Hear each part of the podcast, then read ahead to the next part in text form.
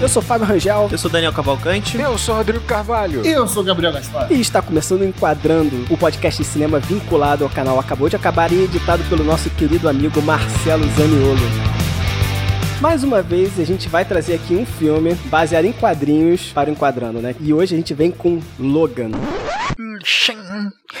O que foi isso, né? Eu tentei fazer as garras saindo assim. Ah. Sonoplastia perfeita. né? Olha, eu fiquei muito feliz com esse tempo. Vou falar aqui logo. Claro, né? Porque foi você que sugeriu, né? Você encheu o saco. Ficou muito feliz com esse tema, não, né? Pera aí, o Rodrigo. Não, não, é, é- é desse- o Rodrigo fez o lobby, fez o lobby desse filme. Fiz mesmo. Não, porra, eu acho que tá recebendo por fora. Fez o lobby. Olha só, todo mundo aí que tá ouvindo, que tá gostando de tá ouvindo de Logan, eu consegui.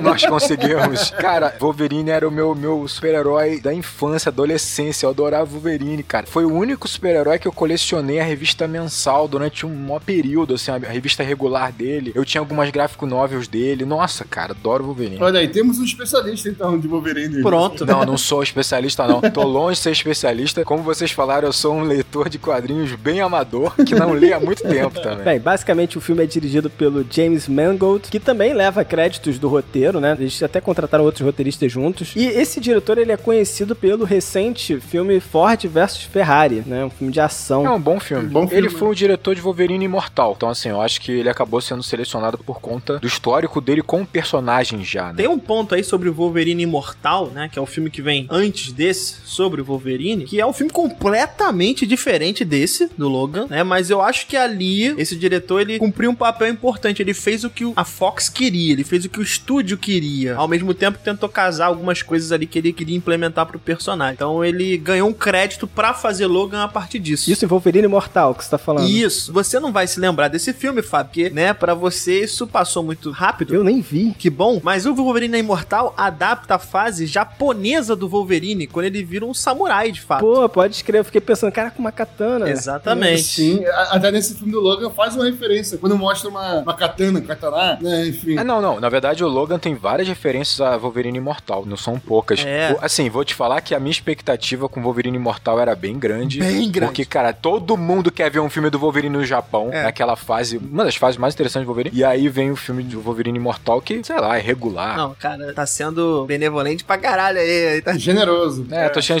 generoso. Mas acho que o mais importante, talvez, da relação do James Mangold seja ele ter estreitado a relação com o Hugh Jackman, que foi um dos grandes atores, atores, ó, da produção de fato de, de Logan. Porque, cara, ele foi quem colocou maiores esforços para que esse filme fosse feito, né? Logan fosse feito, né? Pra fazer esse filme em específico, não é só um esforço físico que o cara fez, né? Primeiro, ele se propõe a diminuir muito o salário dele pra conseguir que a ideia seja aprovada. Entendeu? Ele tá fazendo um, person- um personagem pobre, que era esse Logan aí. entendeu? Então ele teve que ficar pobre por um tempo. É o método. produtora.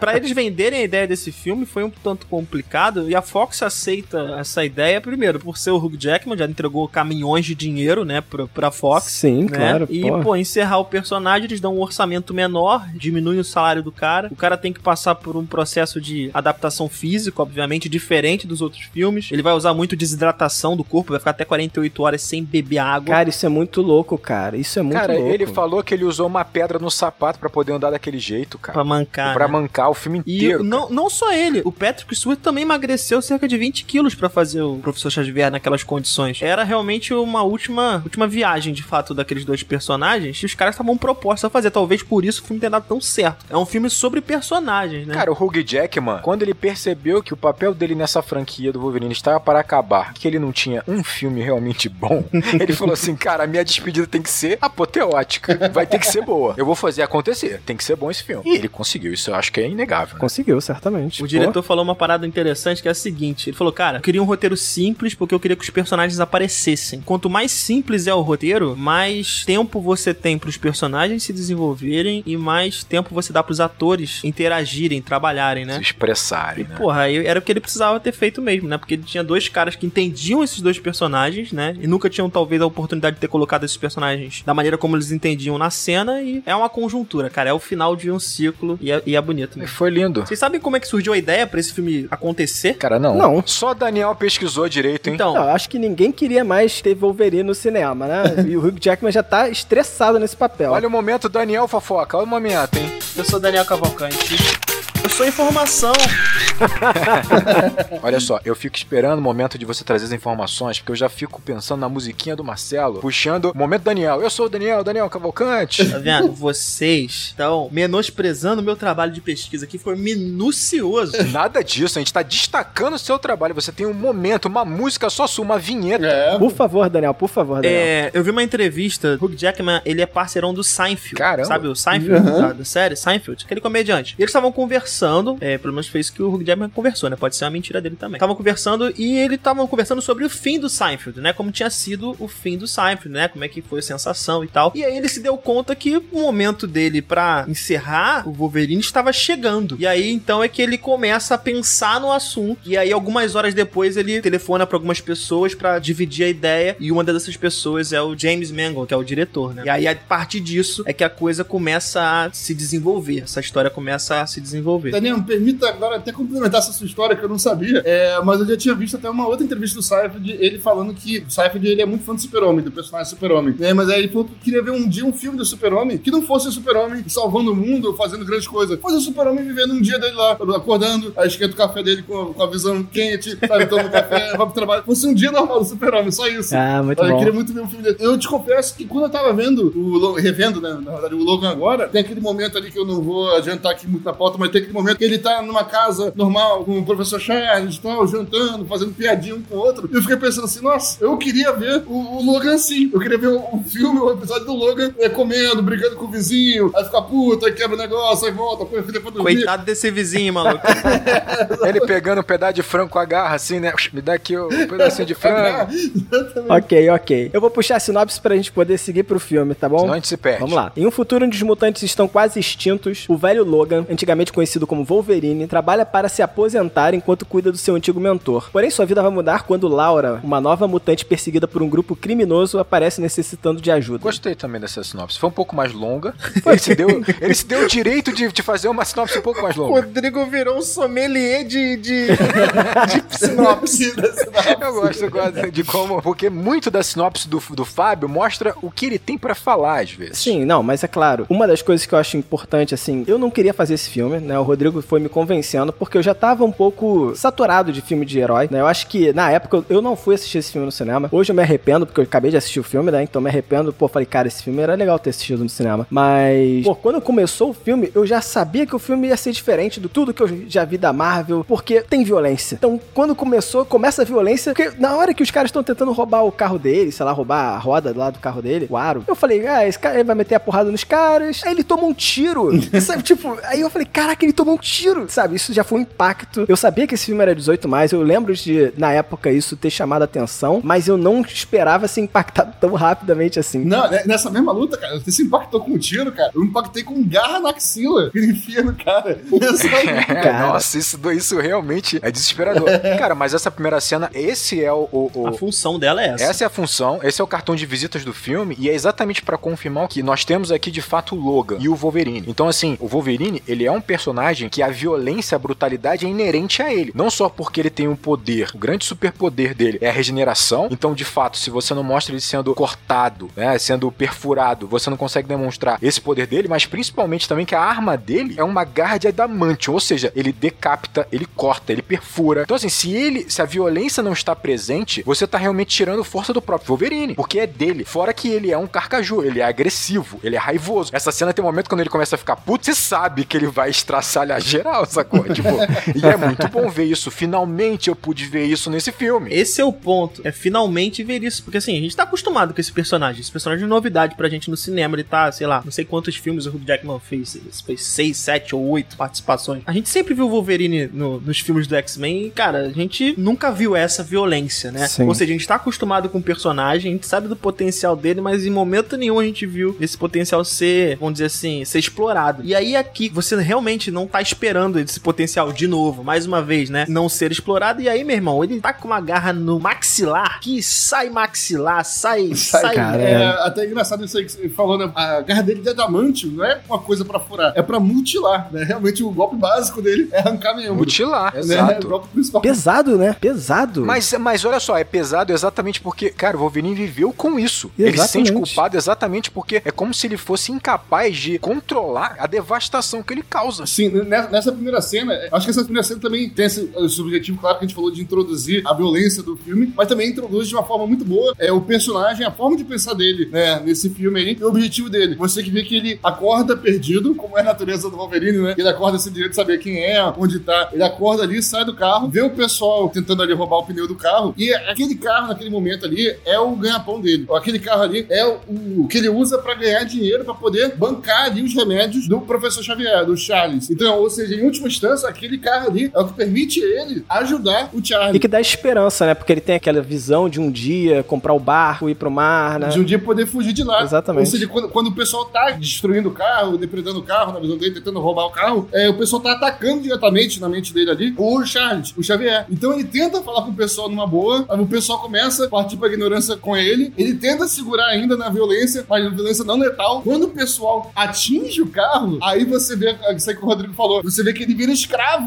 das emoções dele. Você vê que ele perde o controle total, como se tivesse atingido o, o Charlie na mente dele, sabe? Como se tivesse atingido aquilo que ajudava ele a manter o Charlie vivo. E aí, nesse momento, ele, ele para de pensar, nesse momento ele vira o Carcaju, e aí, nesse momento, realmente, aí é membro pra tudo que é lado. O Gabriel tocou num ponto interessante, né? Que ele- esse fardo do, do Wolverine, né? O, o James Gold, ele falou que quando ele tava fazendo uma entrevista, ele definiu o Wolverine, é, essa ideia de ser um personagem que traz um peso, traz um fardo, né? Tu, tu vê que ele é um cara que viveu muita coisa, e a gente não tá falando só de tempo de vida, né? Ele passou por coisa pra caceta. Acho aqui que o Hugh Jackman tem uma expressão que traz isso logo de cara, assim. Isso é, isso é muito legal. Sim. E o diretor do filme, ele, ao conceituar o Wolverine, né? Ao escrever o Wolverine, ele disse uma frase numa entrevista que é interessante. Ele fala assim: Wolverine é o peso de suas decepções, da sua culpa e da sua dor. É muito interessante que você consegue perceber essas três sensações, esses três sentimentos, desde o primeiro momento da cena, assim. Você, quando vê o Wolverine pela primeira vez, quando você vê o Logan pela primeira vez, está usando a palavra Wolverine, mas acho que correto seria Logan mesmo, né? Quando você vê o Logan pela primeira vez, você não sabe o que tá acontecendo, você não sabe como é que tá esse mundo, você não sabe o que tá passando, mas você tem certeza que ele tá carregando decepção, culpa e dor. Não, mas, mas eu acho que essa cena ela tá ali exatamente pra ir desenvolvendo tudo. O Gabriel gosta de falar muito isso, né? É um resumo. O início do filme normalmente é um resumo do filme como um todo. E você percebe assim, cara, quando ele evita a violência de imediato, ele tá evitando muita coisa. Aumentar a culpa dele, aumentar um processo de sofrimento, mas também ao- naquele momento ele sabe que agora ele sofre com as porradas que ele leva. O corpo dele tá muito mais frágil, tá se regenerando com muito mais dificuldade, então ele também tem um dano que ele não quer sofrer. E fora a questão do carro, que ele se joga na frente do tiro para que o carro não seja atingido. Isso é uma coisa que me marcou. Ele se jogar na frente do tiro, sabe, foi algo que me chamou muita atenção nessa cena, porque você não tem um contexto do Charles, você não tem um contexto de nada. Quando ele se joga na frente do tiro, tudo bem, em algum momento você pensa, tudo bem, é o Wolverine, ele regenera, tá de boas tomar um tiro. Mas mesmo assim, sabe, dá aquela coisa de herói, né? Ele se jogar na frente do, do tiro, dá aquela coisa de herói, mas pra não atingir o carro, aí você vê, ele tá no limite, porque ele não pode perder esse carro, é a prisão do capitalismo. Irmão, se eu perder esse carro, eu tô, pô, ferrado mesmo. Até o Wolverine. Sim. E não, e você vê o seguinte, a própria cena vai te mostrar logo depois que aquele tiro tem muito mais peso agora, porque faz estrago nele hoje em dia. Naquele momento ele tá com o corpo muito mais fragilizado, sendo contaminado pelo adamantio. Então assim, ele ter se jogado na frente do tiro, ele tava realmente cuidando do carro com a vida dele. Aí também tem outro ponto, o quanto ele também considera a própria vida dele meio insignificante, de fato. Ele tá próximo de um fim quer esse fim, né? E aí vem, né, uma trilha melancólica, Nossa. sabe? Com umas notas dissonantes no meio da trilha. Cara, você sente que tem algo errado, sabe? A sensação é essa. Tem algo errado nessa história. Algo tá fora do lugar. É impressionante, sabe? E uma trilha que eu não esperava. Eu esperava uma trilha mais de ação, sabe? Uma trilha de super-herói, né? Aquela coisa meio... Exatamente. E não, cara. O Diego hoje veio carregado na sonoplastia, veio. Eu vim carregado na sonoplastia. É, é, cara, o- eu achei que esse filme traz uma mistura de três elementos. Nessa primeira cena, a gente vê o primeiro desses, desses elementos. Eu vou falar aqui, parece um, um dos elementos é bem claro no filme, tá bom? Que não é o caso dessa primeira cena aqui, mas que é o elemento do, do faroeste. Que o filme até, inclusive, mostra um filme de faroeste ali no meio e mostra aquela carga do, daquele pistoleiro que matou já um monte de gente e traz aquele peso do, do- do homicídio. Isso é, isso é escancarado. Mas traz também é, dois outros, meio que aspas, subgêneros, pra mim, completamente inusitados e até difícil de ser percebidos. Até porque, na verdade, um deles ainda tá em construção. Vou falar pra vocês aqui vocês vão tomar um susto, imagino, porque. Vamos lá, Vamos lá. por favor. Agora eu tô realmente até na expectativa. É, não, principalmente nessa primeira cena, e depois você vê o filme tem é, esse elemento várias vezes ao longo dele, que são elementos de cyberpunk. E principalmente essa primeira cena, que é uma cena toda com neon é, vermelho, azul, parece que tá num ambiente futurístico cyberpunk. E em alguns momentos, o filme tem esses elementos é, cyberpunk que definem o cyberpunk né, de uma forma é, mais simples, né? Alta tecnologia e baixa qualidade de vida. É um mundo em que as empresas é, assumiram o controle total daquele mundo né, e mandam mais que os próprios estados. E o, o povo vive na miséria e normalmente tem até invasão de tecnologia dentro do organismo humano. É, experiências em crianças, tipo Akira, com braços mecânicos, braços cibernéticos, né? Ou seja, uma visão pessimista do mundo. O mundo tende, com o crescimento do capitalismo, né? O ser humano passou a deixar de ter uma visão muito otimista de como é que seria o futuro capitalista e passou a desenvolver né, essa visão cyberpunk, do futuro totalmente é, dominado pelas grandes empresas. No caso aí do filme, o grande vilão é essa empresa que faz experiências de seres humanos é, com tecnologia invasiva. Só que, na minha opinião, esses elementos cyberpunks ainda são embrionários, sabe? Ainda, ainda existe um pouquinho de Estado, porque tem uma fronteira ali em algum momento que eles falam, sabe? Então, assim, é aquele momento que tá em um, em um berço do cyberpunk, né? Em um avançado do nosso momento atual, mas ainda um cyberpunk É embrionário. verdade, é Eu nem tinha pensado nisso, mas quando logo aparece um vilão lá que tem um braço mecânico, né? Tipo, robótico, você- aí, porra, fez todo sentido isso que você falou mesmo, Gabriel. É, o filme se passa em 2029, né? Então é, faz muito sentido com o que o Gabriel tá falando aí. É quase 2049, né? É quase 2049, isso que eu ia falar. A gente consegue vislumbrar esse futuro, mais ou menos, né? Tá ali próximo da gente, mas ao mesmo tempo é um futuro distópico. É, é Mas falta um pilar do seu tripé, né, Gabriel? Sim, o outro elemento também aparece só em momentos pontuais do filme.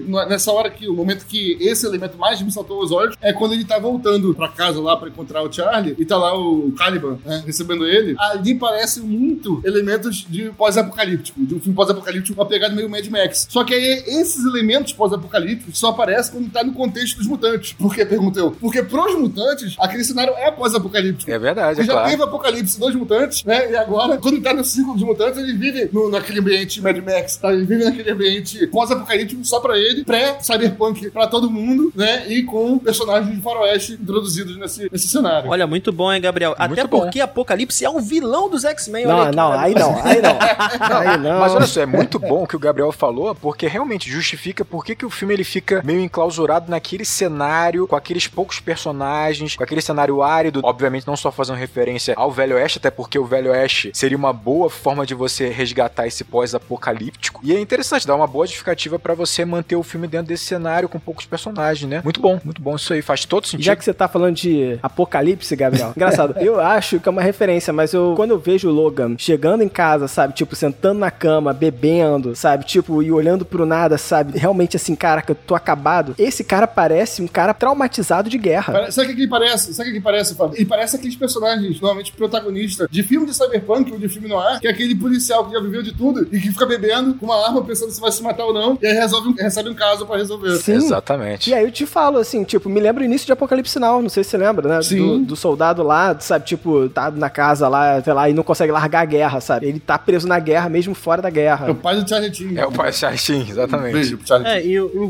Wolverine traz consigo essa, essa ideia de, de vivenciar as guerras mesmo, até porque, obviamente, o poder dele é o fator de cura, né? Ele tem uma vida longeva até certo ponto. Quem é fã de quadrinhos sabe precisamente quando ele nasceu, quando ele nome verdadeiro e tal. Mas o que a gente tem de ideia, pelo menos são os que os filmes passam pra gente, é que ele é mais velho do que o professor Xavier, né? Ele participou de outros confrontos e é que até é impossível determinar a idade real do Logan, né? Então o cara passou por muita coisa, tem o período dele na guerra também, né? Os outros filmes chegam a pincelar essa, essa informação, então nada mais justo do que ele de fato parecer um sobrevivente, porque essa é a palavra pra ele, né? E puxando isso que vocês estão falando, tipo assim, ele vai, a gente vai reencontrar o Xavier, pra mim foi chocante, numa, numa interpretação arrebatadora do Patrick Stewart. É assim, arrebatador e, cara, me gerou uma tristeza, uma angústia de ver o Xavier daquela forma. E ali eu me atentei por um ponto que tem tudo a ver com o que a gente tá conversando. Quando você escolhe contar uma história de alguns personagens, você tem que saber e entender que histórias você vai contar com aqueles personagens. Porque tem que fazer sentido. Você tem que ver o filme e pensar assim, porra, esses personagens são perfeitamente adequados a essa história. Nenhum outro personagem poderia estar aqui. E esse cara escolheu o Wolverine e o Xavier pra fazer, para contar a melhor história possível pra esses dois personagens. Porque assim, a gente tá falando, obviamente, sobre gerações, sobre envelhecimento, sobre o tempo, né? Coisa que a gente falou muito sobre Interestelar. Só que aqui é um pouco diferente, é um tempo mais real. Então, assim, você pega primeiro, você pega o Logan, o Wolverine. Ele, que tá ali o poder dele, ele era a supremacia do corpo. Ele regenerava, ele é forte, ele é ágil, ele é resistente, ele é implacável, sabe? Ele, ele é uma placa de adamantium, assim. Só que o tempo é tão cruel, se sobrepôs a tudo isso. Ele hoje ele é frágil. Ele hoje é um cara que manca. O Rodrigo, como você falou aí também, o Xavier, ele era a supremacia da mente também. Exato, era isso que eu ia falar, exatamente. Você tem a supremacia do corpo, supremacia da mente, só que o tempo, ele é superior, ele é totalmente opressor, tanto na supremacia do corpo quanto da mente. Ele destrói os dois, ele destrói o corpo e destrói a mente, cara. Então, tipo assim, você vê o Xavier, cara, tão limitado,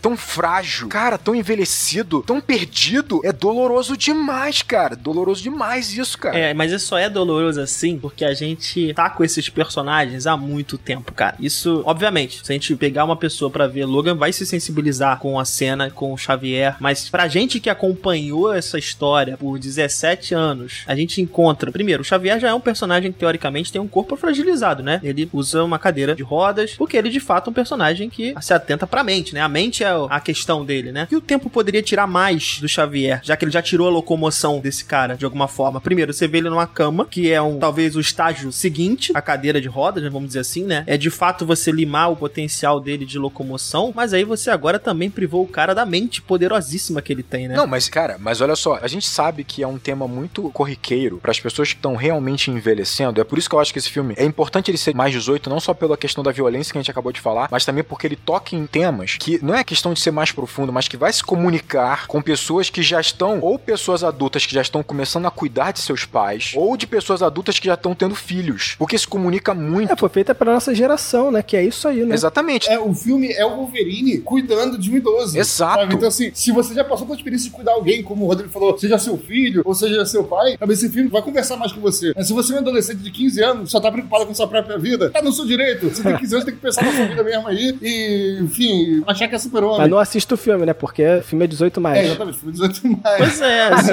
esse é o ponto. Mas é, é, eu concordo com isso, realmente, assim, é, o filme vai conversar muito mais com quem já passou por essa experiência de cuidar alguém. Exatamente, cara. Olha só, eu vendo o, o Xavier deitado na cama, olhando pro alto à noite, sem dormir, naquele silo, aquilo ali me evocou uma imagem que eu tenho muito fresca na minha cabeça de quando eu tava acompanhando minha avó enquanto ela tava internada. Eu acordei à noite no sofá, né, do, do quarto do hospital, e ela tava acordada olhando pro teto com um olhar um tanto resignado. E aí não tem como você não perceber e não sentir a dor de ver o Xavier naquela posição. Por isso que eu acho que o tema ele é tão bem escolhido para esse filme com esses dois personagens, assim. Porque se o tempo é tão cruel com a supremacia do corpo, o máximo do corpo que é o Wolverine, que tá mancando, e ele é tão cruel com a supremacia da mente, que é o Xavier, que não tem mais controle da mente dele, que tá tão frágil, o que ele pode fazer com a gente? Só que aí que é o grande tema do filme. O tempo, ele não é necessariamente um vilão, né, cara? Tipo, a gente, ele é inerente, a gente tem que aprender a lidar com ele. Só que esse filme começa de uma forma que é, é muito doloroso, cara. Cara, você tocou num ponto, assim, que para mim também é um certo ponto pessoal, assim, porque, bem, obviamente, os ouvintes não sabem, a minha avó, cara, ela ficou de cama a partir do momento que ela teve um AVC durante muitos anos. Minha avó morreu com 99 anos e ela passou os últimos seis anos dela numa cama, né? Exatamente como o Xavier. E exatamente tendo determinados momentos devaneios como o Xavier. Então, assim, ver aquele personagem me remeteu muito à minha avó. E isso dialoga muito com a frase que você acabou de falar, né? Que o tempo, ele é um vilão, mas ele também pode, por vezes, trazer um acalanto, vamos dizer assim. E eu olhava para minha avó naquela cama e eu falava, cara, isso não faz sentido para mim. Por que, que ela tá ali? Por que ela tem que passar por isso? Por que, que ela tá passando por isso? Será que ela tá passando para que talvez outras pessoas tenham que passar por outros processos ao redor dela? E foi mais ou menos isso que eu assimilei para mim. Obviamente foram seis anos dolorosos, mas foram seis anos de muito aprendizado, não só para mim, mas para minha família como um todo. E é basicamente isso que a gente vê no filme também. O Wolverine tá passando por um momento doloroso, o Logan tá passando por um momento doloroso, Xavier também, mas é um momento de aprendizado que eles precisam passar. E não é só isso, né? O, Logan, a gente vai falar sobre isso, ele vai ter a possibilidade de que esse próprio tempo presenteie ele com alguns momentos que talvez façam valer tudo que ele passou. E aí tá a beleza da, da história de Logan em seu fim, né? Aí tá a beleza também do fim dessa história de Xavier, né? Ainda que seja um agridoce e seja muito doloroso, né? Mas. E a menina chega na história, a Laura chega na história e muda essa história, né? Porque, de fato, você tem momentos ali onde o Xavier ele esboça a felicidade, né? Ele esboça uma alegria de estar naquela situação, sabe? As primeiras vezes que a gente vê o Xavier sorrindo nesse filme é quando a Laura chega, né? E ele apresenta. Tá o mundo se acabando, por um milhão de soldados. Mano, é uma guerra do lado de fora do carro. E ele com um sorrisão. Aí, Logan, essa aqui é a Laura, minha amiga.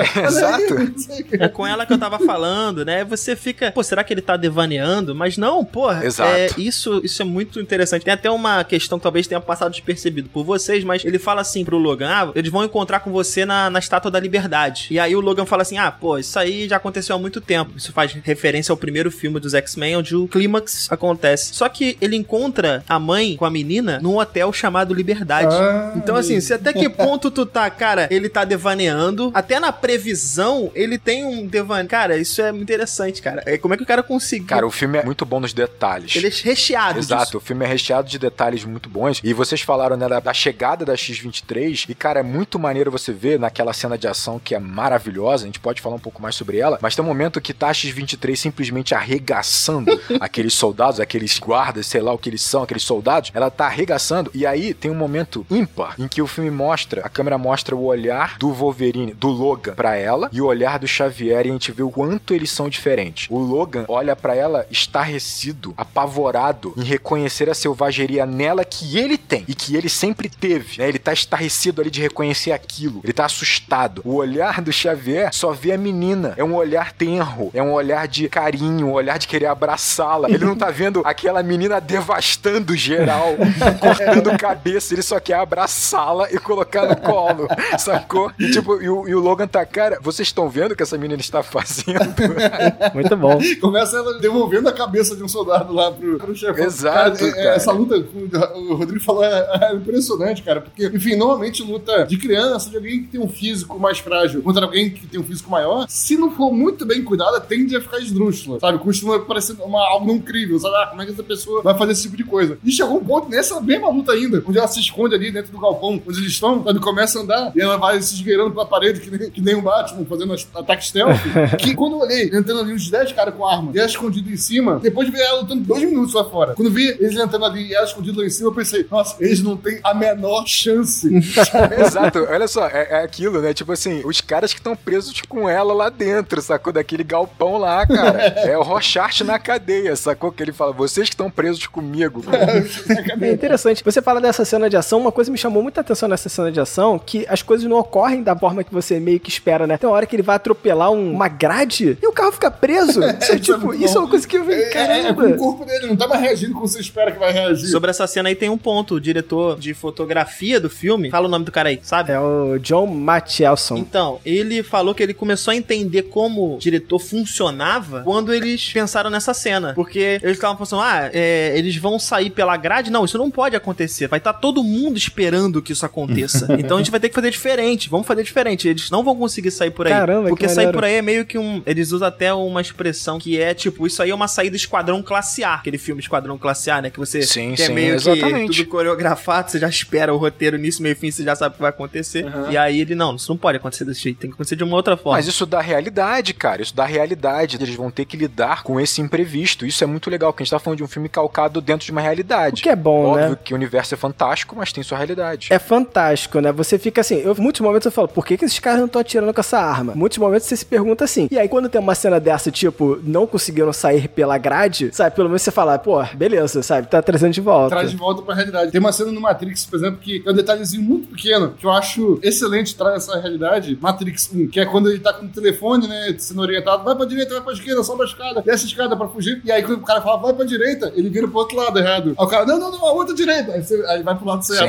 Sabe? Que, que é o que aconteceria normalmente, sabe? Sim. É, e o ambiente, o Matrix é um ambiente totalmente fantástico, um ambiente de sci-fi, né? Mas quando, quando tem um detalhezinho desse, traz pra você de volta é, a realidade daquele mundo, né? E aí é o que aconteceu nesse filme também. É, muito bom. Ó, a X-23, ela é mais um elemento importante pra justificar a violência do filme e o fato de ele ser 18 anos, né? Porque é isso, o filme fez uma escolha de ser um filme mais 18 e ele precisa justificar, ele justifica muito bem. Então, assim, a X-23 precisa ser selvagem e devastadora. Tem que ter sangue em volta dela, não só pra você mostrar o quanto ela é perigosa e devastadora, ela é uma arma, mas o quanto é um absurdo o que fizeram com aquela menina. Então você precisa ter o contraponto entre uma menina que em vários momentos você vê o quanto ela é ingênua, enquanto ela é dócil, ela é só uma criança, e o quanto ela é devastadora como uma arma. Isso tem que chocar a gente como espectador, sabe? Então a violência, mais uma vez, é justificada. Perfeito. E, e queria também falar até mais um detalhe aqui, que o filme não só trata o espectador como adulto, é, o mostrar cenas de sangue e, né, e mutilação, como também ao não subestimar a inteligência. Não tô falando que crianças são burras, tá bom? Mas assim, ao não necessariamente explicar tudo ipsiliteris e deixar coisas subentendidas. Por exemplo, a gente entende exatamente o que aconteceu com o Charles Xavier é a partir de fragmentos que a gente vai pegando na história, ouvindo o rádio falando um negócio, o Caimon falando, olha, tá querendo saber daquele negócio. Não, esquenta não, sabe? Da forma como ele reage quando tem o surto. Ele vai dando pistas até você entender exatamente o que aconteceu, né? Que de fato, provavelmente o próprio Xavier teve uma crise, um surto e matou os outros, eh, os outros X-Men. Todos os mutantes, né? Nem sei se foi só os X-Men. É, pelo menos sete X-Men, o filme dá a entender que ele matou num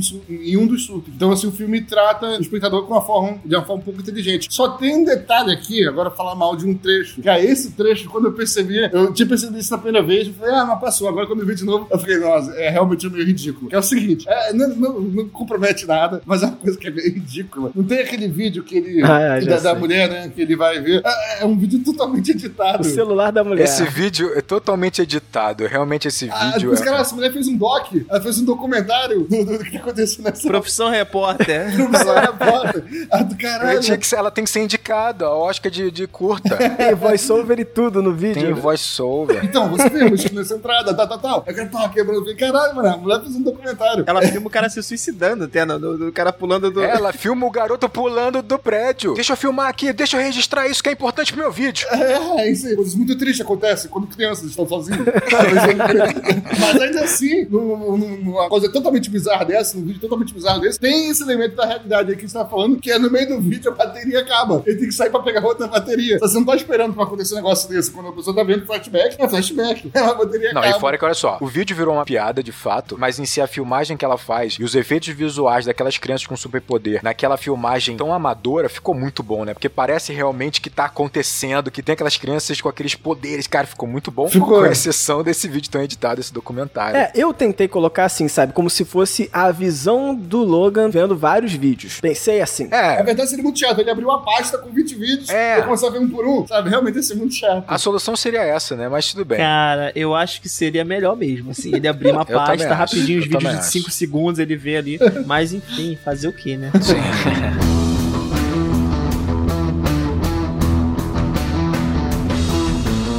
é, queria falar um pouquinho dessa menina aí, essa atriz que faz a Laura, que é o primeiro trabalho dela. É o primeiro trabalho dela como atriz. E, assim, ela é só elogios por parte do casting, né? Por parte da direção. A garota é realmente peculiar, assim. Cara, ela é a escolha perfeita. Outras pessoas fizeram teste, né? Obviamente, a Eleven, né? A Millie Bobby Brown fez teste pra fazer a, a Laura. Mas essa menina ganhou a audição quando ela improvisou aquela cena do diálogo que tem entre o Logan e ela, logo após a morte do Xavier, e que ela puxa um espanhol. Ela fala em espanhol perfeito ali. Uma menina de 11 anos, ela trouxe isso pro personagem, isso foi improvisado, e aí isso vai pro filme depois, assim. Obviamente, o negócio escalona, né? Caraca. E assim, essa personagem ela dá ganho pro filme porque obviamente ela traz a relação do Logan com a paternidade, vamos dizer assim, né? Ele começa a enxergá-la dessa forma, mas nos poucos trechos, nos poucos cenas que ela tem com o Patrick Stewart e a relação entre os três ali realmente parece aquela relação de, de avô, de pai e de neto, né? Cara, impressionante. É o pai dando esporro, Pois né? é, o,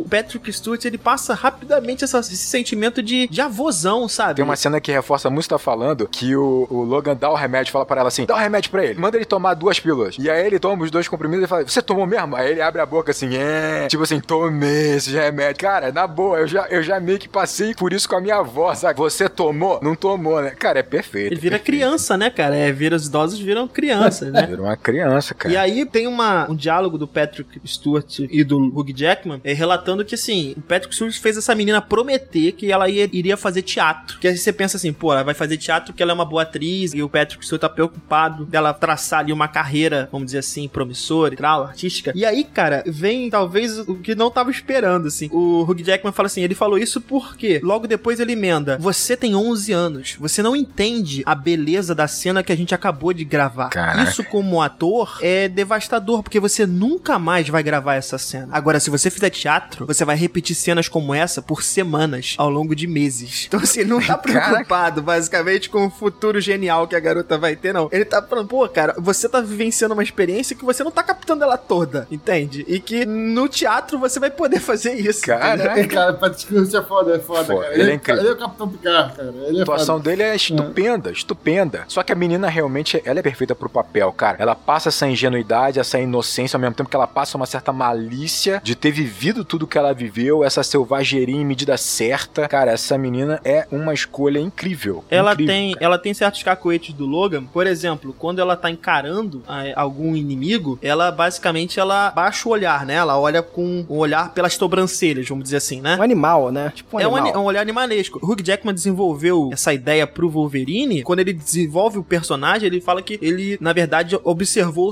matilhas de lobos. O lobo, quando ele tá tentando sentir o ambiente, o principal sentido dele não é o olhar, é o olfato. Ele fala, pô, esse personagem não é sobre o olhar, é sobre o olfato. Quando ela tá fazendo isso, ela tá tentando emular o fato dele perceber o que tá acontecendo pelo olfato. Não é o olhar dela, é o, é o que ele tá sentindo pelo cheiro. Porra, e o, o grito que ela dá depois de, de acertar o cara, Cara. Que não é um grito pelo esforço, é um grito de raiva, é um grito pela vingança, cara. É muito foda esse rugido dela, que não é o esforço, que ela não tá fazendo esforço, é pela raiva, pela vingança. É um sabe? bicho E mesmo. acaba que essa menina, ela é um frescor pro filme, e, sinceramente, um alento, porque faz esquecer X-Men, Dias de um Futuro Esquecido, Apocalipse, sabe? Porque, sinceramente, assim, já é tanta trauma que existe na minha vida com X-Men, sabe? Ah, eu não tava nem preocupado com isso, velho. É, é, é, você falou até é, alento aí, Fábio. Eu sei que não é no sentido da franquia X-Men, mas eu lembro no início aqui do, do episódio a gente tava falando, o Rodrigo Sobreda tava falando sobre a questão do tempo, né? Do tempo trazer essa carga de, de- sofrimento, tempo ser massacrante pra todo mundo, pros idosos, né? Como no, no personagem do Charles, e até pra quem já tá mais vivido ali, como é o personagem do Logan. E qual que é, é, é o, Alento? o alento, exatamente qual Frescor? frescor, né? Quem traz esse frescor, esse alento? Qual a solução? É a É criança. a juventude. Sabe, as novas gerações. É você tentar passar, pelo menos, o que você aprendeu é, adiante. A única forma que o filme mostra pra você né, como resolver, como solucionar essa questão do tempo, é passando bastão pra próxima geração, né? Que tá representada pela garota, como né, a próxima, aspas, a próxima Wolverine, né? A, a- a- aquela pessoa tra- levar esse bastão adiante, né? Por assim dizer. E uh, até os outros personagens infantis, né? O filme termina com é, os X-Men mais velhos mortos e surgindo um grupo de crianças mutantes, né? Que tende-se a criar, até na hora que ele fala lá, ah, eles lembram muito, deixa eu falar, dá a impressão que eles lembram muito, né? Um grupo de amigos mutantes que tinham, os X-Men, né? Então, é isso, o tempo é isso. O tempo, ele é, ele é um, um massacrante, né? Mas ele é um- uma roda, né? Uma hora tá por baixo esmagando, né? Mas daqui a pouco tá levantando outra parte pra cima, né? Que é a próxima geração adiante. Pô, é exatamente. Mas o- essa ideia do tempo a gente pode até aplicá-la à ideia dos próprios filmes, né? Da franquia, vamos dizer assim, né? Porque o Fábio acabou de falar, porra, não aguento mais, que bom, me, me distanciou de Dias de um Futuro Esquecido, que realmente é muito ruim, assim, eu também concordo com o Fábio. É, mas assim, se você voltar o teu olhar pra franquia X-Men no cinema, ela tem, primeiro, uma representatividade gigantesca, porque, não se enganem, se não fosse X-Men 1, X-Men 2, X-Men 3 lá atrás povoar essa, essa estrada, a gente não tinha Marvel hoje. Isso É. é, isso é factual. Isso é fato, isso é fato. Inegável. E os filmes vão mudando muito ao longo do tempo, né? Assim, eu olho hoje pra trás pra ver um X-Men 1, talvez eu veja ele com mais carinho do que propriamente, por exemplo, o X-Men 2, que já, já é uma escala maior, né? Um filme maior, se propõe a ser maior. X-Men 3, que se propõe a ser maior ainda, né? As coisas vão ganhando uma escala cada vez maior. Isso foi talvez o, o, vamos dizer assim, a estrada pra perdição, né? Derrocada. estrada pra perdição da, da coisa. Cara, não, você, você poderia imaginar que um filme de super-herói da década de 80 seria mais 18? Teria essa violência de forma nenhuma. O filme de super-herói da década de 80, 70 era de fato um, um filme mais cartunesco, um filme mais infantil pra família, né? O, o- o cinema de super-herói, de quadrinho, foi amadurecendo. Isso é indiscutível, E né? também é, o fato do sucesso financeiro de Deadpool, um pouco tempo antes, um ou dois anos antes, né, que permitiu para os produtores pensarem o seguinte: ó, um filme de quadrinho pode ter sangue à vontade, é só aumentar a classificação etária e vai continuar tendo lucro. Perfeito. né? Deu essa liberdade pra ele. Isso aí é, foi discutido porque assim, o Wolverine, o personagem Wolverine, é um personagem que é muito complicado de ser trabalhado em histórias de classificação livre ou histórias infantis. Ele tem que lutar contra a sentinela, né? Se for assim, ele só luta contra robô. É, tem que matar a sentinela ou o alienígena. É isso aí que, É. que ele fazia no É desenho. né? alienígena, exatamente. Exatamente, O poder exatamente. dele é o quê? É poder ser rasgado e se regenerar. Se o filme não pode mostrar sangue, como é que vai mostrar ele se regenerando de quê? Sabe? Fica uma parada muito esdrúxula. E a única coisa que ele faz é rasgar também os outros. Rasgar, é rasgar coisa, né? Pô, a cena do cassino é foda demais, cara. É, a gente precisa falar da cena do cassino. Porra, não tem como não falar da cena do cassino, cara. A, a gente tava falando aqui sobre questão do tempo, né? O tempo massacrar tudo. E literalmente, assim, o grande surto que o Charlie tem quando ele entra em frenesi, né? É mostrado nessa cena do cassino, mas dá a entender que ele já fez isso antes. É meio que, aspas, quase que parar o tempo. Não é parar o tempo. A gente entende que é parar todas as pessoas que estão ali ao redor, né? Fazer uma espécie de uma paralisia coletiva, né? Mas a impressão que tem é como se fosse aquelas cenas, sabe, do Mercúrio correndo, sabe? Que, que o tempo parou. Parar todo mundo é extremamente nocivo, na verdade, né? Faz com que todo mundo que esteja ao seu redor comece a definhar, comece a morrer, né, cara? Caraca, esse surto de poder dele, esse descontrole de poder dele, o maluco tem 90 anos de idade, velho. O maluco não se aguenta de pé. Quando ele tem um espasmo, aí você vê o poder que, que o professor Xavier tem, cara. O que ele tinha. Ele era absurdamente poderoso. É ali que você tem uma ideia do que aconteceu, né? É, você entende o que aconteceu com ele e você entende o quão poderosa é aquela arma que o pessoal chama, né, o cérebro dele como uma arma, né? O cérebro dele definhando a arma mais perigosa. A arma de destruição em Uma arma de massa. destruição em massa, né, cara? E você entende também o quanto ele ficou se controlando esses anos todos. Quanto ele teve esse autocontrole esses anos todos pra usar aquele poder de uma forma, muitas vezes até delicada, sabe? Sutil. Você vê como o contexto que tem nesse filme do cenário, ele é devastador assim, ele é extremamente melancólico e, e pessimista, que se você pensar no Xavier como a figura que ele era, ele era basicamente o elo entre humanos e mutantes, ele era basicamente a grande esperança de uma união ou de momentos de paz entre mutantes e homens, assim, e você imaginar que ele vai se tornar talvez no causador de parte dessa aniquilação do- do- dos mutantes, ele se torna um problema, ele se torna a própria desesperança, é que você vê quão terrível é aquele futuro, aquele futuro pós-apocalíptico para aqueles mutantes que sobraram, né, cara? Tipo, é bizarro demais. Essa assim. cena aí, essa filmagem dessa cena do, do cassino, do ataque psionico que ele tem, é filmada de uma maneira diferente, né? Porque, assim, primeiro, o filme tem um orçamento reduzido. E como é que você passa a ideia de que, porra, o ambiente todo tá sendo afetado? Os caras filmaram a cena tremulando a câmera. Então, eles tremiam a câmera e na pós-produção, eles tentaram estabilizar o frame, o que gera uns blurs, assim, no, no- nos cantos. Pô, é uma saída artesanal, vamos dizer assim, né? Já que o filme se propõe a ser realmente mais artesanal mesmo. E o orçamento foi ótimo, imagino eu, né? Porque Porra, pra mim, cara, essa cena é uma das melhores cenas de ação que eu já vi há muito tempo, porque o Logan, ele não tinha muita alternativa, mas ele simplesmente executa um massacre. Ele simplesmente massacra aqueles soldados que estão imóveis. E você, é a primeira vez que eu fico com dó deles, porque você vê o cara parado, o olho Caraca! aberto, e o Logan andando devagarzinho com a faca, fazendo esforço pra enfiar a faca na cara dele. Cara, é cruel, é cruel demais isso, Muito sim. bom. E ele não mede consequência, né?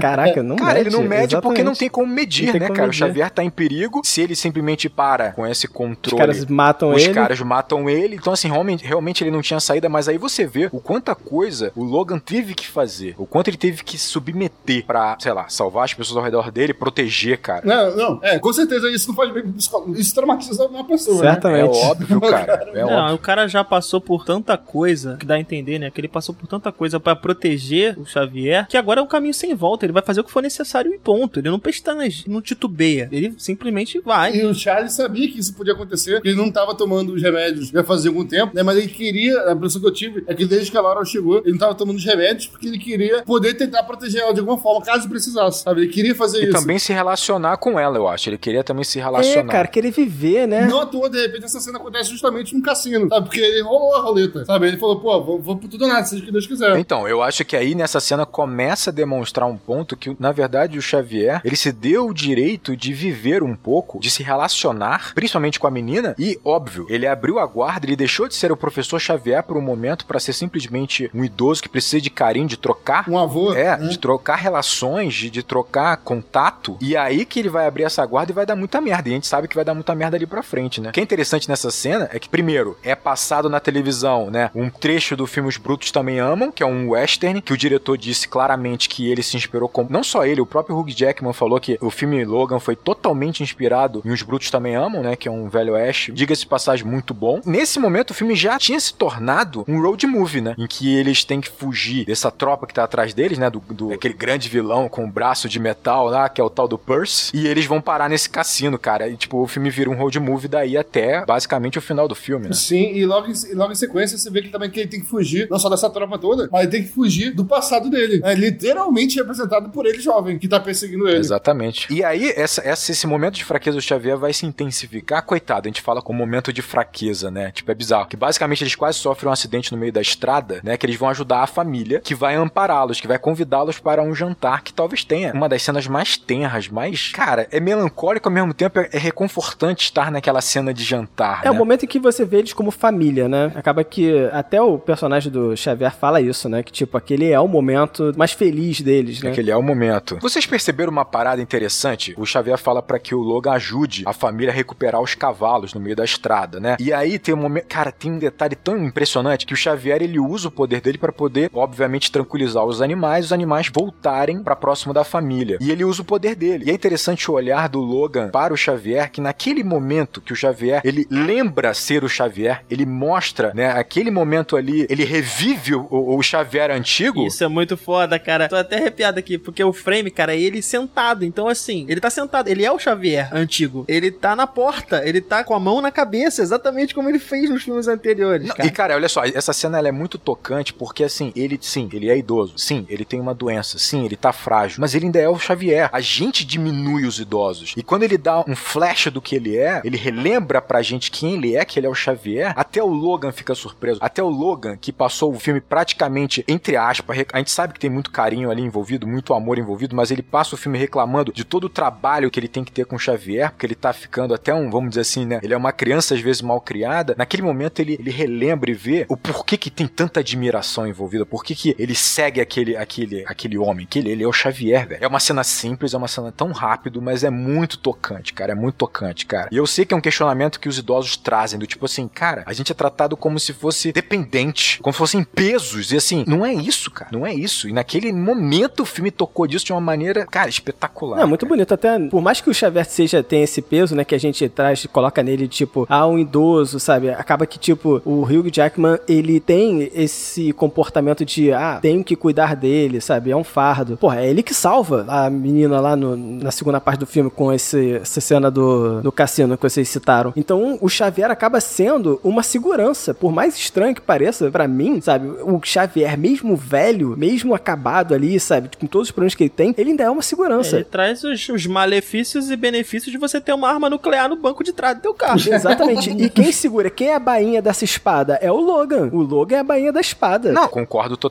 Quantas vezes nós mesmos recorremos aos nossos mais velhos? Claro. É uma representatividade que, óbvio que eles são úteis, óbvio que eles são, eles são ainda o que eles sempre foram. Na, na hora que você precisar de um conselho, pra quem você vai pedir? Né? É, Pô, e, não, e Fábio, você falou de quanto o Xavier ele é importante. Porra, tu se ligou quando ele sai do cassino na cadeira de roda, ele vai pedindo desculpa pra todas as pessoas que ele acabou de afetar com o poder dele. Cara, é muito bom, é realmente. Caraca, realmente. dá uma pena dele. Cara, é muito forte, velho. Ele também tem a dor dele, né? É por, no fundo, ele sabe que foi ele que matou os X-Men, sabe? Tipo, ele não, claro, ele esqueceu. É como se fosse uma dádiva, né? Essa ida e volta, cara, que ele tem, da memória dele ir e voltar, né? Isso é muito foda, cara. Tem uma cena que no início que a gente acabou passando direto, a gente não falou dela, mas o Logan chega pra tratar ele pela primeira vez e aí ele fala assim: Eu sempre sei que é você, eu só não te reconheço às vezes. Cara, olha que porra de frase bizarra é essa, porque ao mesmo tempo que ela traz um ponto patológico ali, é uma situação pela qual ele tá passando, cara, olha a filosofia por trás disso, cara. Eu sei que é você, mas às vezes eu não te reconheço. Não, e o quanto o próprio Xavier bloqueia sozinho. Que a gente faz isso, cara. A gente bloqueia muita coisa que nós fizemos ou nós vivemos, assim, grandes traumas. Claro, né? Isso é a nossa segurança, né? Segurança do nosso cérebro. Sim, sim. É, não, cara, é- é- essa frase, cara, realmente, ela tem várias camadas, vários níveis, cara, que é de se analisar. A primeira coisa que você pensa ali é na questão do Alzheimer, né? O filme dá a entender que o, né, o Xavier tá com Alzheimer. Tem um filme recente que até ganhou é, Oscar esse ano aí, que foi o pai, né? Meu pai, é de fato, que é o Anthony Hopkins fazendo um senhor com Alzheimer. É um filme excelente, recomendo também, fica dica cultural aí pra quem não viu, né? E o filme mostra, o filme coloca o espectador do ponto de vista do cara com Alzheimer, vendo aquela realidade, sabe? Então, assim, a filha dele, de vez em quando, sai pra casa, aí entra uma outra atriz fazendo a filha dele. E ele fica olhando com uma cara de motherfucker, sabe? O que, que tá acontecendo? Caraca, Sabe? É uma bom. solução muito, muito boa. E ele sabe que é a filha dele, mas ele não tá reconhecendo, sabe? Pô, eu acho que é minha filha, mas vou continuar tratando aqui. Vou continuar seguindo a vida aqui, sabe? Mas fica desconfortável com Que aquilo. sacada, hein? Que sacada, É, hein? pesado, Porra. pesado. Que sacada, muito foda, muito foda. Cara, esse filme, esse filme ele simplesmente representou visualmente o que o Daniel acabou de falar da fala do Xavier. né? Exatamente, exatamente isso. Por isso que eu lembrei desse filme na hora. Porque é isso que ele tá passando. Ele sabe que aquele é o Logan, né? Mas ele tá com Alzheimer. Tem uma ideia que aquele é o Logan, mas às vezes não consegue reconhecer. Essa é a primeira camada, que já é uma camada fodida. Uma camada muito boa, né? Do Alzheimer. E fora isso, tem uma outra camada do próprio Logan, né? Ser uma pessoa, passar do tempo cada vez mais amargurada, tendo que fazer um monte de coisa pra tentar proteger o Xavier, né? Que até, de certa forma, ele não reconhece mais né, quem era o Logan antigamente, quem era o Wolverine, sabe? Então tem esse outro subtexto também. Exatamente. Tem o eco, né? Durante essa fala, eles estão, obviamente, no celeiro lá. E você tem o eco justamente com o, o cérebro do primeiro filme, quando o Logan e o Xavier vão usar o cérebro pela primeira vez, né? Então, assim, é um recorte e cola com 17 anos de diferença, cara. É- essa linha é bizarra. E Daniel, sério, você não acha que o Xavier, ele não se sente frustrado também por perceber que a amargura, né, o desapontamento, a decadência do Logan não continua cada vez mais intensa? Ele não conseguiu curar o Logan em sua alma, não conseguiu. O Logan tá cada vez pior, mais preso em sua amargura. É por isso que tem um lance de a gente ficar achando que aquela arma de, de adamantium é pro Logan se matar, é pro Wolverine se matar, né? O Caliban fala, fala, eu sei que você pensa em se matar, é por isso que você guarda essa bala aí, saca? E, e Xavier isso é terrível, porque ele sempre lutou pra que o Wolverine vivesse em comunidade, pra que o Wolverine se desarmasse, cara. Tipo, ele sempre lutou por isso e ele fracassou. E ele chega até a falar isso, né? Sim. Ele fala isso pro Logan, né? Você me desapontou, eu acho. Ele fala pro Logan essa, essa frase. Ele fala, ele Isso fala. dói muito, né, no Logan, né? É mais do que o tiro de adamantio na cabeça, dói muito nele, né? Se ele tivesse mais forte ali, daria um tapa na cara do Logan naquela hora ali, com certeza. Toma um tapão aí.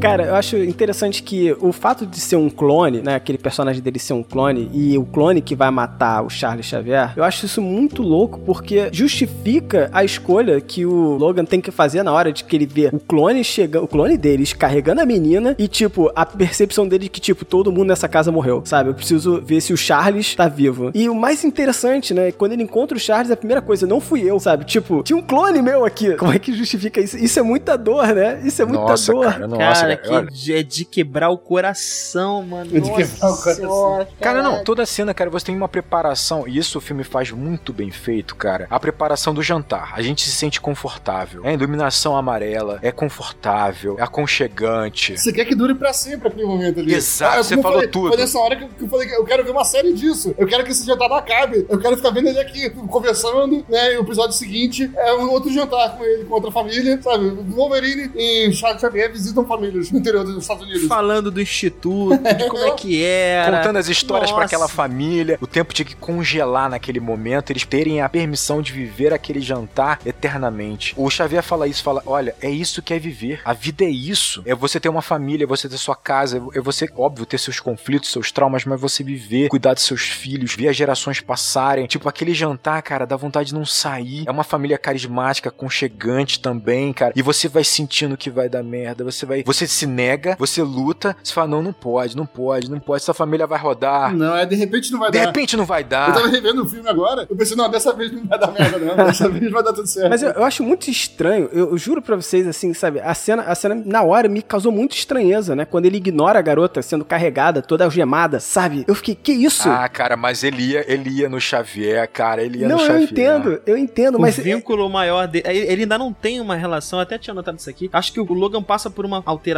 de, de amor. E de aceitação De, também. de aceitação, talvez, mas de, de amor fraternal pra um amor paternal, né? De fato. Ali ele não tem um amor pela Laura como se ela fosse a filha dele ainda. É, é alguém da mesma espécie. Com o Xavier, não, cara. Com o Xavier é uma relação de pai e filho. Inclusive tenta abandonar ela várias vezes. Não, e fora que assim, ele é um cara muito sagaz. Ele percebe que assim, a menina, primeiro, ela não vai ser morta e ela é tão perigosa quanto ele, ou muito mais perigosa que ele. O Xavier é o mais frágil ali, assim, disparado. Eu entendo o susto do Fábio, mas caraca, eu ia direto no Xavier. Na hora eu pensei, cara. Xavier. Meu também. Não, realmente, na hora, porra, meu logo pensamento é, caraca, vamos tirar vantagem agora. Liberta ela e mete a porrada nesse Logan clone aí. Caraca, é. Dois contra um, vai dar bom. É isso aí, mano.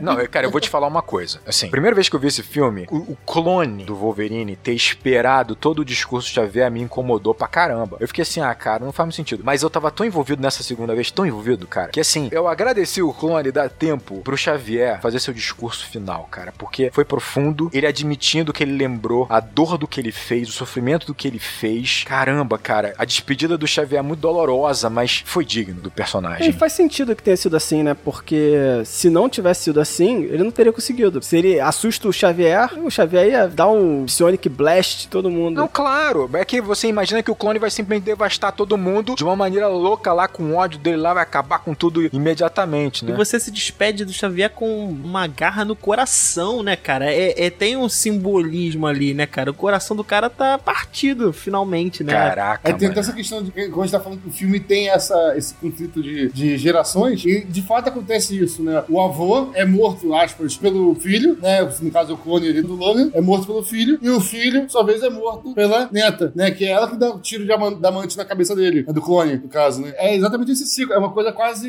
é, edipiana, né? Uma coisa quase de, de Édipo ali, é do mais novo, matando e substituindo o mais velho. O ciclo de Édipo tem esse contexto. A, a metáfora é sobre isso, né? Não é exatamente você matar teu pai e dormir com tua mãe, é o novo substituir o velho. Não, o que é interessante é que, obviamente, o clone do Logan, ele faz, ele é uma analogia ao Logan selvagem, a todo o ódio é, juvenil que ainda há em Logan, que causou todo esse sofrimento, toda essa amargura que ele carrega. E o que é interessante é que o Xavier, ele sempre lutou contra isso em todos os mutantes, em, em os mutantes guardarem ódio do que eles sofreram, da discriminação que eles sofreram, das diferenças que eles têm e que são apontadas por nós humanos, né? Então ele sempre lutou para que não houvesse essa mágoa, esse ódio, esse rancor do outro, né? Só que ele fracassou, né? Ele fracassou né? naquele mundo, naquele contexto, naquela história, ele fracassou. E tá representado por ele ser morto por um mutante que carrega toda essa mágoa e todo esse ódio. Ele não conseguiu tirar o ódio desses mutantes. E ele morre por um mutante assim. Perfeito, Rodrigo. E também, quem, quem pega essa batalha pro, pra selvageria, pro mutante selvagem, é o próprio Logan no final do filme. Mas ele teve seu merecimento, né, para poder ter um fim mais reconfortante. Exatamente, mas ele perde a luta. Se você separar em última instância, a luta dele contra o clone mais novo, ele perde. Ele perde. Né? Ele perde a luta pro, pro, pro selvagem, pro Logan selvagem, digamos assim. E é a menininha que vai matar ele, né? E quem ganha, quem derrota, exatamente, é a menina, é a juventude. É ela que derrota. Mas interessante, fica essa questão aí do da busca pelo Éden, né? Essa até um engraçado, né? Porque eles falam assim, o Éden, o barco, né?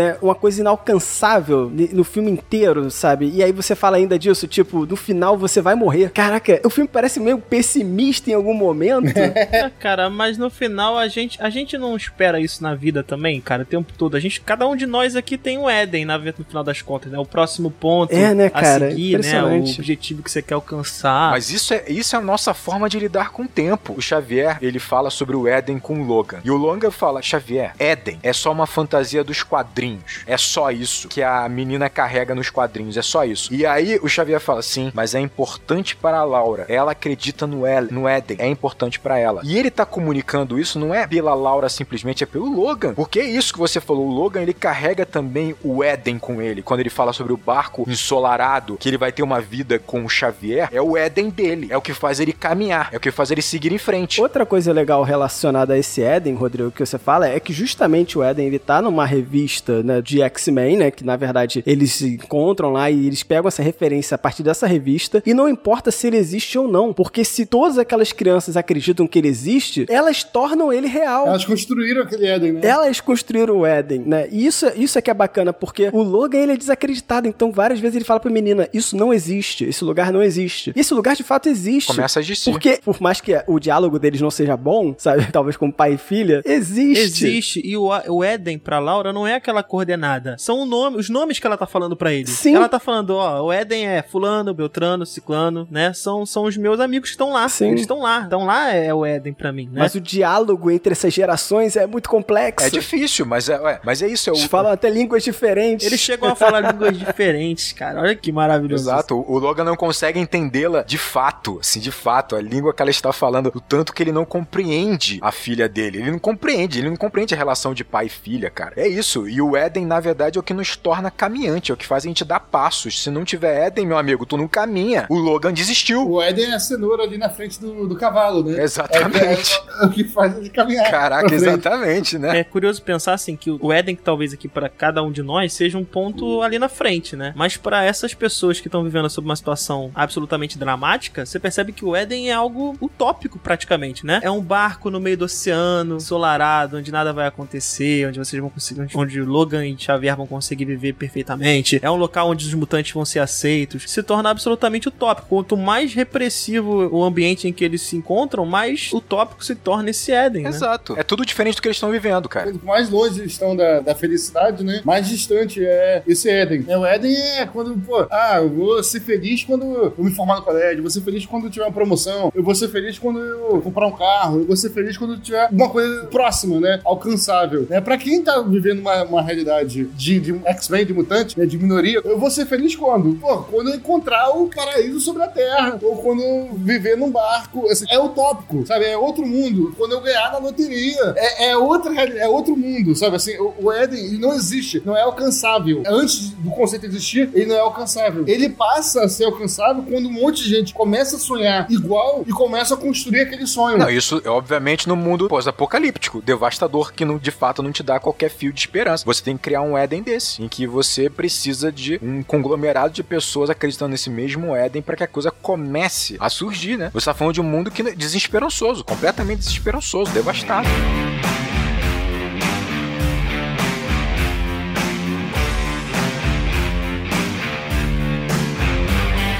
Cara, é, olha, só, eu sei que é melancólica, sabe? Essa cena é complicada de Xavier, mas logo depois vem uma porrada cruel e muito boa, vou falar. Se o clone tem um papel, ele executa bem, que é a porrada. Como diz lá o cara, ele é a própria representatividade do ódio. E o ódio não tem controle. E ele perde o controle e a porrada come. Um ponto que me chamou muita, muito, muita atenção nesse momento é o quanto eu estava temendo pela integridade física do Wolverine. E eu nunca ia imaginar isso vendo um filme do Wolverine. Eu tava realmente temendo, porque eu sei que ele vai sofrer. Eu sei que vai doer. E como o filme é 18 anos, a gente vai ver doer. A gente vai ver rasgar. E esse clone, cara, assim, eu tava com medo pelo Wolverine, cara. Tava real com medo. Isso é bom, né? Porque é a construção que foi feito, né? Pô, quando você coloca essa visceralidade no filme. Da ameaça, exatamente. É a primeira vez que você tá vendo o Wolverine lutar, primeiro, com a vida dele de fato em risco. Segundo, você tá lutando contra alguém que é- tem o mesmo potencial que ele, cara. É a luta de que a gente não viu no desenho, que a gente não viu na revistinha, né? Com essa, com essa crueza. A gente não viu isso no- no- nos filmes. É visceral demais, assim. Então, cara, é, pô, é o que a gente tava esperando, Não, né? eu acho que a gente nunca viu, obviamente também a gente nunca viu, e aí é uma junção de direção com a atuação do, do Hugh Jackman. Cara, o Wolverine está realmente frágil. Ali é o Logan apanhando, é o Logan se, se superando como pode pra tentar sobreviver e proteger a X-23, sabe? Tipo, porque ele tá no limite e ainda assim ele não é suficiente. Ele não é suficiente. Um, um detalhe que eu acho bem interessante que as lutas do, desse filme do Logan, é, em geral, desde o início, são relativamente picadas. Tem vários cortes e tal, mas isso não atrapalha o entendimento, você consegue entender muito bem o que tá acontecendo. Mas ele já é um personagem velho, tá todo estrupiado, né? Então isso acaba ajudando a dar esse ritmo de luta dele. É uma luta quase, às vezes, meio desajeitada em alguns momentos. Sim, bem desajeitado. Bem né? desajeitado, exatamente. Tem um momento ali, é, até um pouco mais pro final, que ele toma o doping, né? Toma aquele doping dele e sai meio completamente maluco correndo. Sim. É com a cara de Maradona na Copa de 94. Correndo de peito aberto. Correndo de peito aberto depois de fazer um gol. Sim. E nesse momento tem umas duas ou três sequências de luta que a câmera não tem corte. Que ele vai lutando, os cortes dão mais ou menos em. duram uns 30 segundos cada sequência, sabe? Assim, é, os cortes são bem mais demorados de acontecer. Porque ele voltou a ter controle do corpo dele, sabe? Ele não tá perdidão na luta, caindo, ataca alguém e tal. Ele não, ele volta a ter um controle maior. A luta dele volta a parecer uma dança, um balé sangrento. Ele até salta no cara, Ele é. salta, sabe? Então, assim, é muito interessante como esse, essa mudança na forma de filmar também ajuda a passar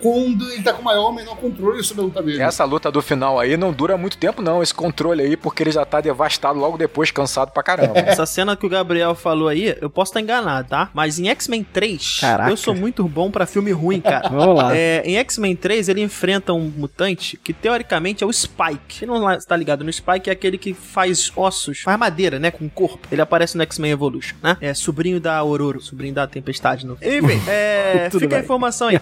Nesse filme, no X-Men 3, ele enfrenta esse cara numa floresta. Salvo engano, ele consegue vencer o confronto com um movimento parecido. Ele pula no cara, né? Só que não mostra. Tá lá em X-Men 3, você não pode ter sangue, né? Não pode ter nada. Aqui, meu amigo, o que deveria ter sido lá foi aqui, cara. Pulo do Wolverine, cara. Maravilhoso. Cara, ó, e essa, essa porrada final com o clone ainda naquela casa com a família, ela tem pra mim um final muito maneiro. Primeiro que é o Caliban explodindo a parada. Ah, você achou bom isso? Tu achou bom? Eu gostei, cara. tipo assim, cara.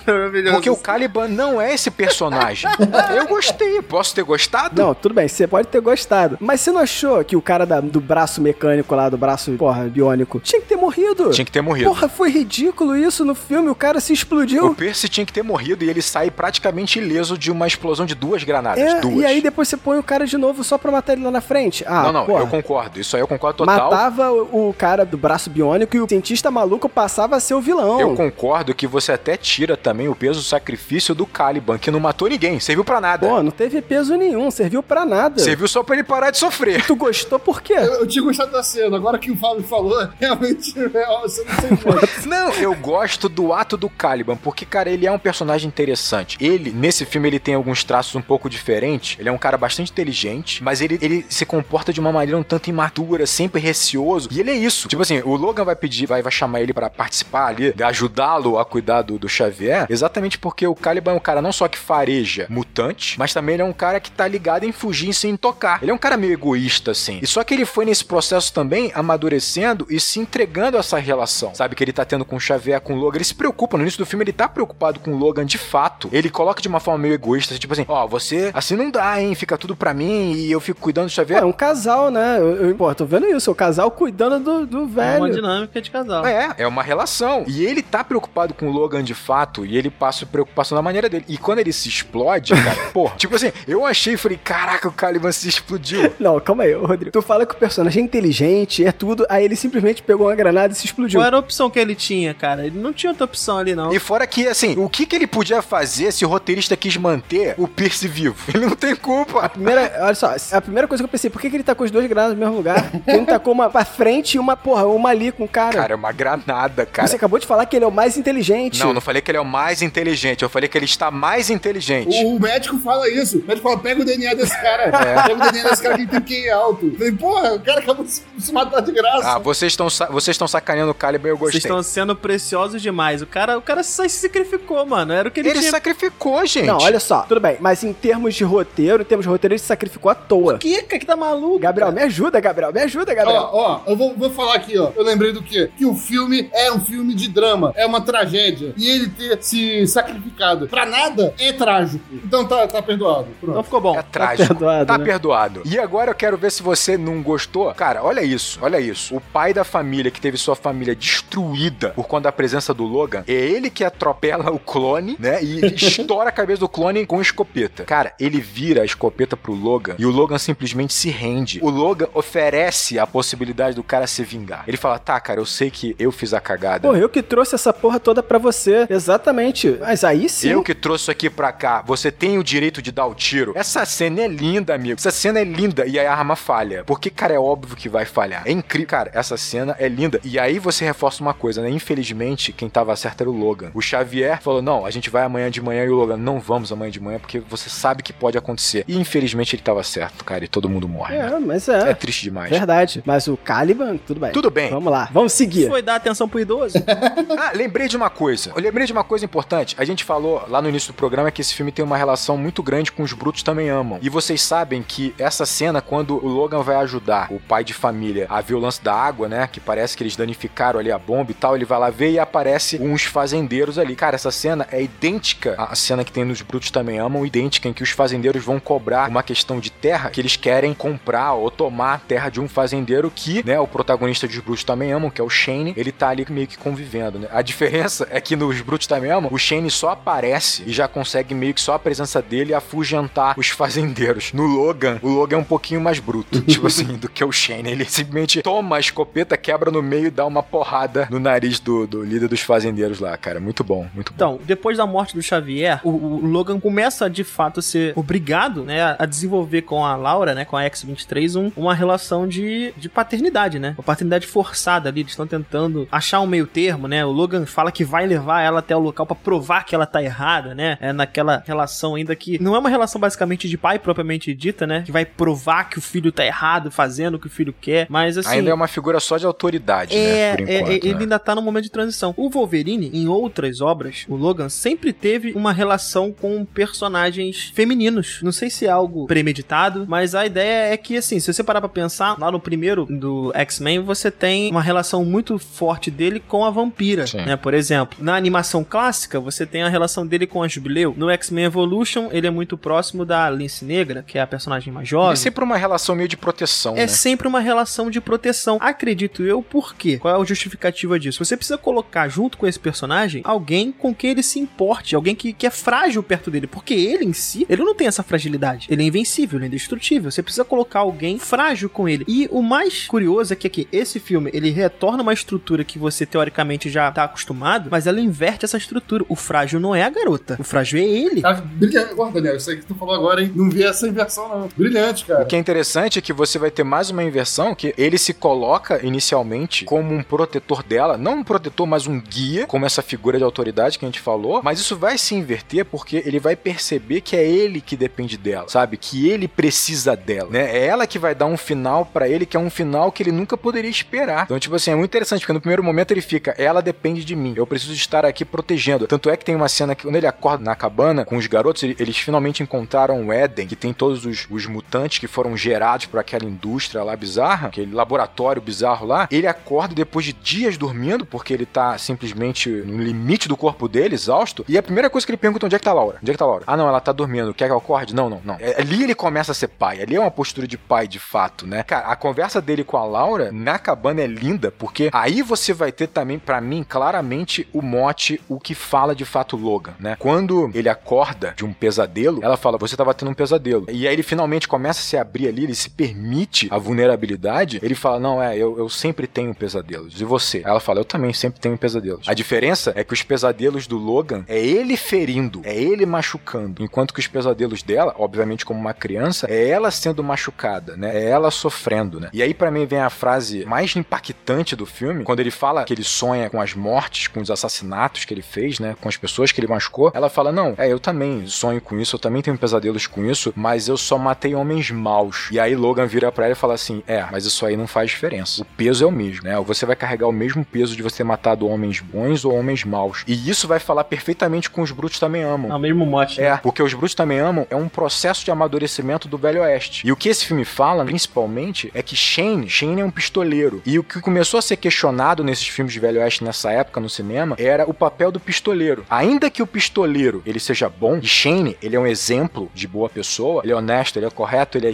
ele é até generoso, ainda assim, ele é um assassino. Então é isso que questiona, é, os brutos também amam, e é por isso que tem aquele final arrebatador em que Shane sai da vila, tudo escuro e tal, e ele diz: Eu saio, mas diga pra sua mãe que não há mais armas no vale, saca? Porque ele matou todos os pistoleiros e saiu. Então ele fez o trabalho sujo. Ele é a última arma do Vale. Ele é a última arma do vale, ele carrega esse peso, né? Então, assim, é, cara, isso é Logan, isso é Logan. E é por isso que ela- ele fala pra menina: olha, não faz diferença. Esses homens terem sido maus, não faz diferença. Você vai carregar essa dor de ter matado eles pra sempre. Cara, é muito forte isso. É, e você falou uma coisa que, tipo, foi o momento em que ele foi pai pela primeira vez, digamos assim. Traz um ar melancólico, porque ele perdeu o timing. Ele podia ter aproveitado mais, sabe? E o filme meio que conta essa história, né? Ele podia ter aproveitado mais e logo na sequência ele vai morrer e ele não aproveitou, sabe? O momento em que ele poderia ter aproveitado a melhor coisa que era ele ter uma filha. Mas aí, cara, mas aí é você ver o copo meio cheio ou meio vazio. Será mesmo que, ainda que ele não tenha aproveitado tudo que ele poderia com a filha dele, será que ele ter tido finalmente a permissão de ter percebido o quanto é valoroso, quanto é importante pra ele ter esses momentos, mesmo que derradeiros com a filha, talvez não tenha sido suficiente? Mas se- será que essa não é a sensação que todo pai vai ter quando o seu filho sai de casa, sabe? Cresceu, sabe? E eu perdi a oportunidade de aproveitar mais. Sim, sim. Sim. Na minha opinião, dialoga bastante realmente com essa cena, a final aí, da- até da morte dele, cara. Que nem o, o Fábio falou agora, né? Será que ele perdeu o timing, né? A tristeza dele. De repente, a grande tragédia dele no filme, que faz a gente sentir muito a morte dele, é o fato justamente dele ter perdido esse timing. Porque ele passa o filme inteiro ali cuidando do Xavier, e aí, no final do filme, na última cena, quando a, a filha dele, né, de certa forma, ele consegue salvar ele, né? Derrotar o, o clone, tira ele da grade e consola ele, sabe? Dá, dá um amparo dele de filha e chama ele de pai, ele sente a sensação, de repente, ali, de ser cuidado. Algo que ele estava fazendo com o Xavier. Ele percebe que essa sensação que ele estava proporcionando ao Xavier, sabe? Até de repente. Era uma sensação boa. Sim, É uma sim. sensação de, de, de, de, é, de conforto. E é uma sensação que ele não vai poder mais experimentar porque acabou o tempo dele em vida, né? Ele perdeu esse time, como o Fábio falou. Cara, eu, eu acho que vai além, cara. Eu acho que é uma- não é uma sensação só de conforto. Eu acho que ali ele sentiu pela primeira vez, de fato, amor. Um amor tão puro e tão intenso, que é um amor de pai e filha, de pai e filho, que por um momento ele, ele sentiu isso e, cara, tudo fez sentido, velho. Então, assim, eu não vejo como perda de time, eu vejo como uma jornada que leva pra aquilo. Tudo fez sentido. Sabe? E a jornada do Logan só podia ser daquela forma. Sim, a, a tragédia é ele ter experimentado isso no último momento de vida. Mas ele experimentou, cara. Ele poderia ter morrido sem experimentar, cara. Exatamente, é o copo meio cheio, meio vazio, né? Ele poderia ter morrido sem experimentar. Exato. Mas o que é mais trágico? Você morrer sem experimentar ou experimentar no último instante da sua vida e saber que aquilo você perdeu de experiência. O Wolverine, o Logan que viveu 200 anos e teve isso só no último segundo da vida dele. Cara, mas eu acho, eu acho que esse personagem, o próprio Logan, não se permitiria viver isso por muito tempo, porque ele é um cara que ele tá amargurado, ele sabe que ele não é a melhor pessoa do mundo, pra ele ele não merece aquilo. Exato. Entende? Ele, ele- ele morreu no auge, então. Morreu no auge. Ele morreu no ápice pra Ele ele. morreu tendo recebido Algo que ele nunca esperava. É, né? um amor tão intenso que ele recebeu e pôde oferecer naquele momento que fez sentido em, em tudo. Porque se você pensar assim, será que ele abriria a mão de, de não ter vivido todo o sofrimento que ele viveu, mas de não ter esse final com a Laura? Eu duvido.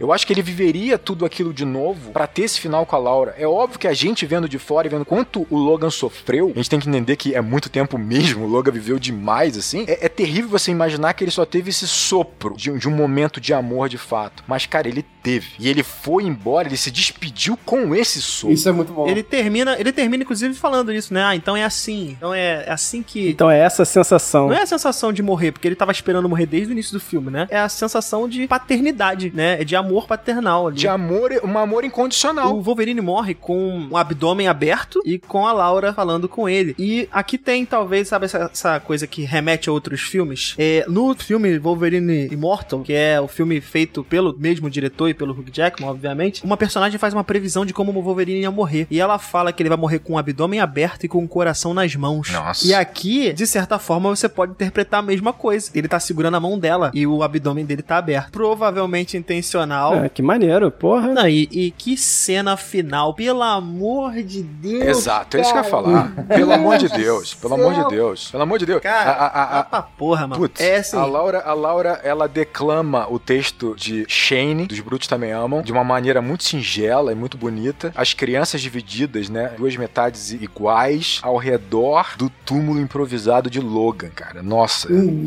garotinho segurando o bonequinho do Wolverine, mostrando até, até esse ciclo, né, assim, de personagem virando, virando lenda. Enfim, já era meio que uma lenda naquele, naquela realidade ali, né, mas servindo de inspiração para gerações futuras. E o discurso dela, ela não sabe o que dizer, ela improvisa o discurso que ela ouviu do, do filme, né? do- dos Brutos Também Amam. Num filme. E, cara, ela É. tirando aquela cruz e aquela cruz se tornando um X. Meu Deus do céu. Muito Nossa foda. Senhora. Ela colocando a cruz numa posição do X realmente é, um, é a cereja do bolo, né? É um carinho comigo. Eles me maltrataram por 17 anos, maluco. Mas ali eles me fizeram acalanto. Verdade, verdade. Final muito digno pro Logan. Que filme, que filme do Logan, cara. Era o filme que a gente tava esperando, né? Esse tempo todo aí. É, eu como fã juvenil de, de, de Wolverine, obrigado, Hugh Jackman. Música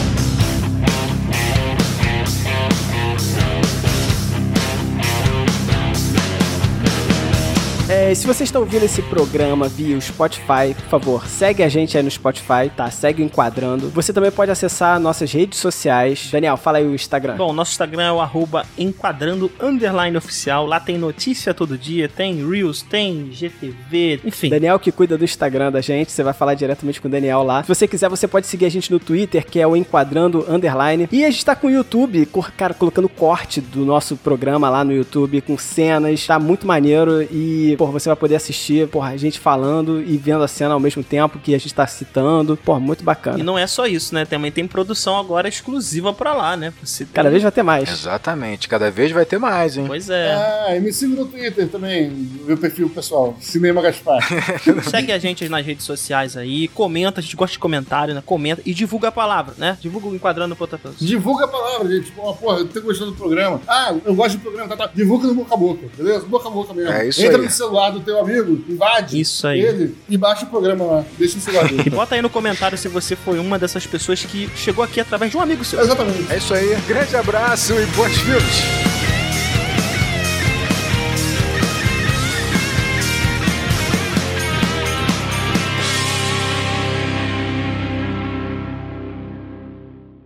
Bom filme. Ele tem outros filmes, né? Pânico, Pânico 2, Pânico 3. Pânico? Pânico? Primeiro Pânico? Bem eclético. O maluco é eclético, o maluco é eclético. Não, o primeiro Pânico é dele. Eu acho que o primeiro Pânico é dele. Posso revisar aqui. Não pode ser. Ah, não. Pior que não é não, né? Acho que é Pânico 2. Não, não. Ó, ele é diretor de 17 filmes. Wolverine Imortal, Wolverine. Não, o primeiro Pânico não é dele não, porque é de outro diretor. Tu tá louco. Cara, eu tô doido, eu li, eu li tudo errado. Né? Pânico não é nada dele. O que, que eu tô falando, cara? Eu, eu tava, eu tava, eu tava vendo outro. É, cara, Pânico é de um diretor sinistro. É, é diretor famosão de, de filme de terror. Volta, volta aí. Desculpa, ali é a biografia de outra pessoa. Calma aí. Como assim? Ih, então tá tudo errado aqui na minha pauta. tipo assim, ah, esse aqui é o Scorsese. Taxi Driver, não é não? Ih, então confundi. Corta isso aí, Marcelo. Vou falar de novo. Pô, Perdão. o Pânico é daquele Wes Craven, cara. O maluco é um monstro da parada. Wes Craven, é, Wes Craven. Claro, claro. E eu confundi com o diretor de fotografia. Mas volta aí, volta aí, volta aí, vai, vai, vai, vai. Refaz tudo isso? Tá. Vai, faz aí, senão. Tá, vamos lá. Vai, vai parecer que a gente nos preparou. E aqui só eu não me preparei. Vai te surpreender, Gabriel. Dessa gravação, ninguém Não, mas eu, eu- como, olha só, como eu terminei aqui no Ford vs Ferrari, depois eu puxei isso, então o Daniel pode puxar isso direto, tá de boas. Dá pra cortar isso tudo. O Daniel pode falar isso direto. Pode puxar, Daniel. O quê? que eu falo? O quê? Fala isso aí, essa informação que você deu aí. Coisa legal do diretor. Ah, tá.